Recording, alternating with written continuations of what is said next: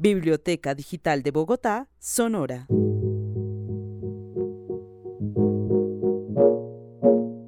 Mi nombre es Alexander Zambrano y los acompaño en otro episodio de Gente de Bibliotecas. Esta vez con una historia de la Biblioteca Pública de Rafael Uribe Uribe,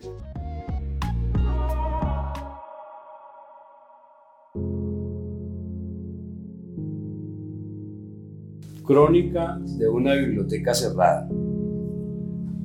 Bogotá, diciembre 7 del año 2017. Hoy jueves a las 7 de la mañana, Jaime Serrano, un compañero del club de lectura, me despertó con una inesperada llamada telefónica. Nuestro sitio de encuentro, la biblioteca Rafael Uribe, estaba cerrada. Cuando a las 8 de la mañana llegué al lugar, un edificio de un solo piso con techo de tejas y pintado de blanco, con un letrero colina, Col Colinas en la entrada principal. Me fue un poco difícil hablar con mis compañeros del club de lectura, pues en ese momento un reportero de un canal de la televisión los entrevistaba para su programa informativo. Con voz firme y autorizada, doña Rebeca respondía a su interlocutor. Ya puede usted imaginar que el sentimiento de tristeza es muy grande. El 7 de diciembre del 2017, la Biblioteca Pública Rafael Uribe Uribe, ubicada en el Centro de Desarrollo Comunitario Colinas, tuvo que cerrar. Muchos de esos usuarios, sin embargo, siguen reuniéndose a leer y compartir juntos. Mi nombre, Gustavo Adolfo Borque Maicha. Mi edad 71 años. Nací en un pueblo del norte de Cundinamarca que se llama La Palma. Y muy joven, niño, nos vinimos para Bogotá. Eh, soy eh, el hermano intermedio entre seis. Fuimos tres hombres y tres mujeres. En este momento me dedico a la carpintería. Estoy haciendo marquetería, sobre todo para clientes que pidan marcos especiales y eso es lo que estoy haciendo en este momento. La relación de Gustavo y la lectura empezó en el ejército, leyendo la revista Sputnik en los años 60. Un muchacho de 18 o 20 años como yo empezó a leer socialismo en una revista que se llamaba Sputnik, que es como la hermana gemela de las elecciones del Real Digest, pero en español, obviamente. Mi ruso es muy malo. Entonces, ¿qué pasaba? Que como yo era el, soldado de la, digamos, en el, en el, servicio se llama régimen interno, me tocaba escribir la orden del día. Entonces tenía que leer. El, el éxito de, del, del, escritor siempre está en ser buen lector. Entonces algunas cosas que yo leía en la revista Sputnik las pasaba a la, a la orden del día. Porque en los batallones, o concretamente en el mío, que es de infantería aerotransportada, siempre había un pensamiento para terminar la orden del día. Entonces, había algún pensamiento de Tolstoy, alguno de, de algún novelista ruso, de algún autor, que los hay muchos y muy buenos. Y pues claro, se dieron cuenta de que yo leía Sputnik y ellos muchos, la, la mayoría leía Real Digest. Pero era como la revista Life en esos tiempos que creo que todavía se publica, o como las buenas revistas de todos los tiempos, como Times, como... pero no era tan permitido en esos años. Estoy hablando de los años 60, donde, digamos, eh, había una casa de brujas, digamos, era, era prohibido hasta hablar de Nikita Khrushchev, o hablar de, de los tabacos de Fidel Castro también, a veces no era muy oportuno. Pero todos sabemos que, que la política y, y la literatura van de la mano, con la religión, con la cultura. Entonces eso, eso no me hizo mal lector, al contrario, me, me hizo seguir curioseando. Usualmente con la lectura viene la escritura. Gustavo, ejerciendo como soldado, comenzó escribiendo las órdenes del día y cartas de amor encargadas por sus compañeros. Cuando soldado escribía las órdenes del día y en esa, en esa vivencia seguramente escribí muchas cartas de amor. No para mí, bueno, sí, también para mis novias, pero también para las novias de los compañeros. Me acuerdo que el primer trabajo que me dieron en la Texas fue una hoja en blanco. Salió el jefe de personal y dijo, bueno, los que quieran un trabajo, pues escriban su nombre y sobre todo por qué quieren el trabajo. Yo les debía echar un carretazo, ya 50 o más años después, lo recuerdo, con mucho cariño, pero salió el jefe personal y me dio el trabajo. Entonces yo debo ser buen escritor. Al menos los, los convencí de que era la persona que ellos estaban buscando. El género de escritura favorito de Gustavo es la crónica. En ella busca la verdad. Bueno, me gusta sobre todo, digamos, cosas, eh, cualquiera podía trasladar eso a, humanidades, pero me gusta más la crónica, digamos, de todas formas, la verdad es, es parte de la humanidad. Lo difícil es, ah, es saber quién la tiene. Sin embargo, hay, hay un escritor al cual ah, nos dieron acceso ustedes acá en la biblioteca, que es Julio Villanueva Chan, que nos, nos vimos en Santa Lucía gracias a una invitación de Bibliored. Entonces yo le dije, maestro, usted habla de la verdad, pero ¿qué es la verdad? Pues me dio una respuesta que a mí me convence. La verdad es todo aquello que podemos encontrar si lo buscamos con honestidad. Y yo pienso que esa, esa podría ser una, una de las definiciones y, y, una de las cosas más bonitas por, la, por las que uno puede escribir, por la verdad, sea, sea cual sea, ¿no? la, la, la verdad desde un punto de vista que pueda ser defendible. El gusto por leer y escribir de Gustavo lo llevó a las bibliotecas. La biblioteca de su barrio Lolaya fue su primer amor. Después vino el segundo, el de la Biblioteca Pública Rafael Uribe Uribe. La Biblioteca Rafael Uribe Uribe, que la descubrí por accidente. Alguna vez llegué al COL y mi señora fue a, un, a, una oficina donde nos dan una ayuda porque nosotros creamos un muchacho especial. Sorpresa, para, para esperarla me metí a la biblioteca. Entonces me dijeron, sí, aquí es. Entonces, si quiere leer o si quiere hablar acá en una mesa, creo que estaba en una, mesa de lectura sobre el maestro Pombo. Entonces ahí quedé inoculado. Quedé invitado para la, la próxima, creo que eran los, los jueves, casualmente. Entonces volví y hace ya cuatro o cinco años estamos con este amor que no nos, no, nos, no nos abandona. Una biblioteca pequeña, movida, como todas, por sus usuarios. Bueno, la biblioteca eh, fue cerrada hace ya casi dos años. Digamos, eh, tengo un recuerdo del edificio porque esta mañana en, en una reunión de, de, en la casa de doña Rebeca Serrano eh, lanzamos una, una propuesta. La propuesta es elaborar una crónica. Entonces la crónica, pues la vamos a hacer entre todos, pero básicamente dos escribimos.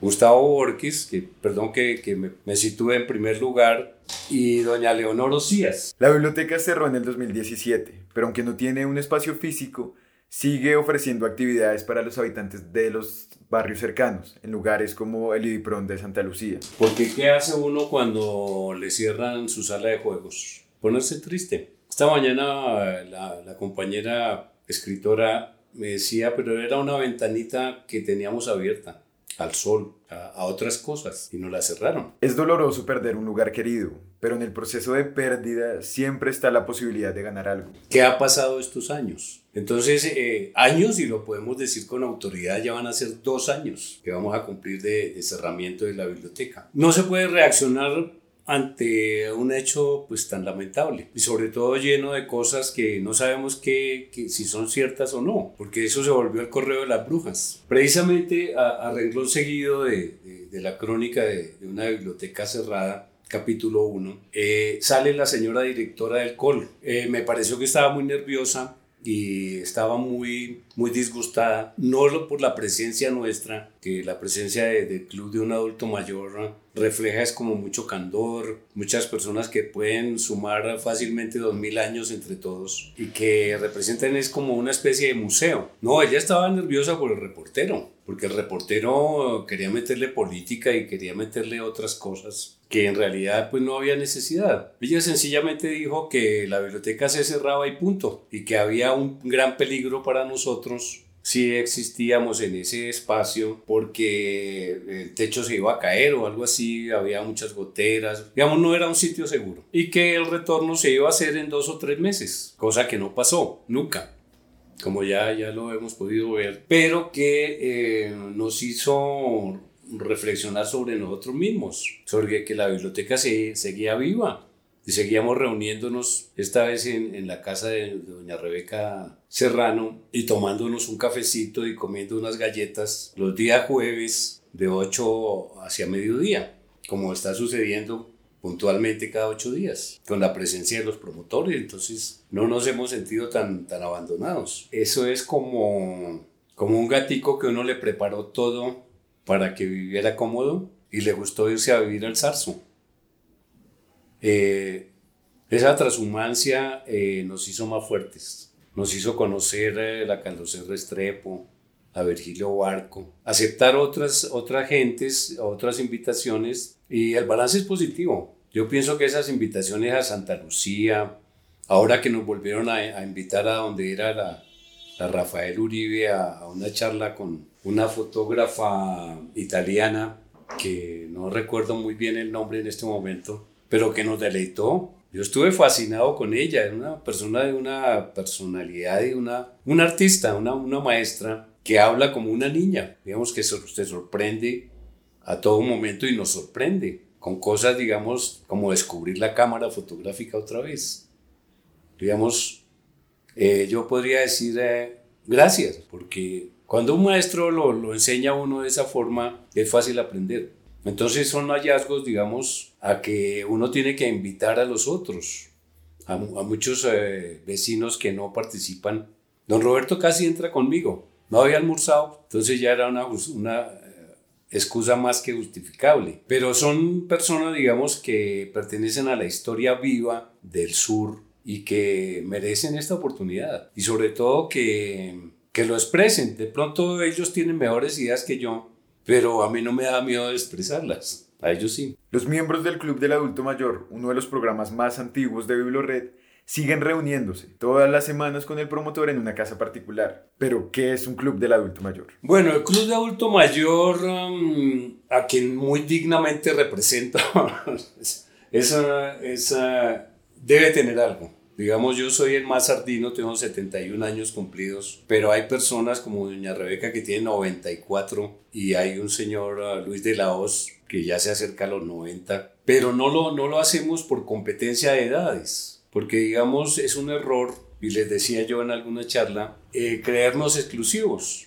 Eso sería como yo ponerme a chatear delante de ustedes y no meterlos en el baile. Eso sería como yo leerme a Borges de pe a pa y no comentarlo. Entonces e, es una letra muerta. Yo pienso que lo que nos ha unido es que somos muy diferentes. Digamos, yo me puedo mover todavía muy bien, me voy a pie, me vengo trabajar eh, del taller a la casa o voy a visitar mis clientes y lo hago en bicicleta y lo hago pues todavía gracias a Dios no, no, no tengo ningún problema pero hay compañeros y compañeras que pues tienen todos los achaques que pueda tener una señora o un señor de 90 años problemas de próstata problemas eh, de artritis eh, pulmonares cardíaco etcétera pero yo lo digo que nos vamos a reunir no para contarnos nuestros males, sino nuestros hallazgos, nuestras riquezas.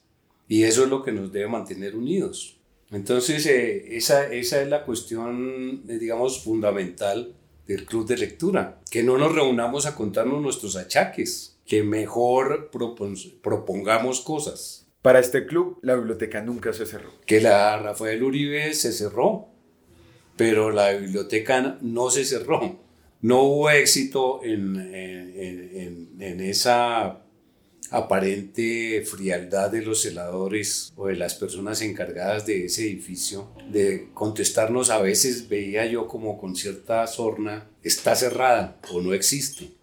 No, estaban mintiendo, aquí estamos, existimos, vivimos y sobre todo estamos, yo le digo a Jaime Serrano que estamos conspirando entonces se muere de la risa. Pero es que la conspiración siempre es necesaria, porque no hay nada perfecto. La conspiración sigue eh, efectuándose y yo soy el primer, principal conspirador. Soy tan subversivo como lo fueron todos los, los escritores y, los lectores de, de la Revolución Francesa o de antes o después. El hecho de que Erasmo haya muerto hace muchos siglos no hace que el humanismo muera, está vivo. La biblioteca se cerró, pero aquí estamos los lectores. ¿Qué hay para leer? Aunque Gustavo no lo sabe, la biblioteca de Rafael Uribe Uribe reabrirá sus puertas en el 2020. Y así no pasara, como los libros, él ya cumplió su labor. Somos muy pacíficos cuando estamos callados, pero somos muy combativos y empiezan a conocernos cuando nos ponemos a hablar. Y lo mismo pasa con los libros. Cerrados no hacen nada. Necesitamos que los leamos. Necesitamos un libro abierto. Después de estar en una biblioteca sin muros, vale la pena preguntarse sobre los libros y sobre las bibliotecas. Son las personas. no hay un, campo del conocimiento humano que no esté consignado en ellos. Y, digamos, eh, el libro va mucho más allá de la tinta y del papel y de quién lo escribió y quién lo leyó, porque pertenece a la humanidad, a toda la humanidad. Entonces la biblioteca pública se traduce en un derecho consagrado en la Constitución, que es el derecho a saber, el derecho a, la verdad. Entonces eh, es como el ser humano, es, es un ente vivo. No se puede decir que la biblioteca de Alejandría sea la misma. Después de ser quemada, aumentó. El, iluso vándalo que la quemó eh, estaba muy lejos de, de saber lo que iba a pasar se iba a acrecentar. De esas cenizas resucitó o resurgió como el ave fénix, eh, el ágora, eh, la plaza que representa a todas las tribus, que representa a todas las razas, todos los partidos políticos y donde todo el mundo puede hablar sin miedo. Yo hablo sin, sin ningún miedo en, en mi biblioteca, porque todo lo que es ha pasado por el libro. Y eso no nos debe dar miedo, porque eso es lo que nos hace volar. Un libro cerrado no.